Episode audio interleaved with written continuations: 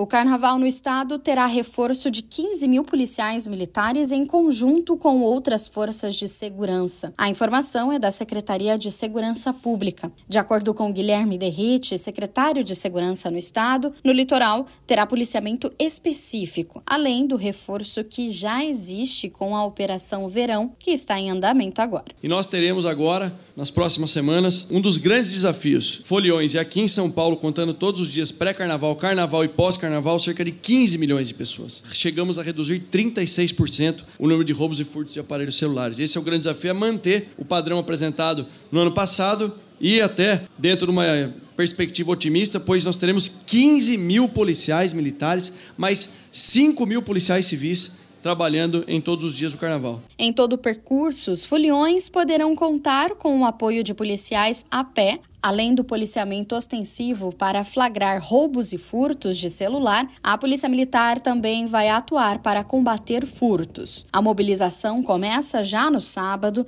e se torna efetiva até o dia 18 de fevereiro. Agência Rádio Web de São Paulo, Larissa Diamantino.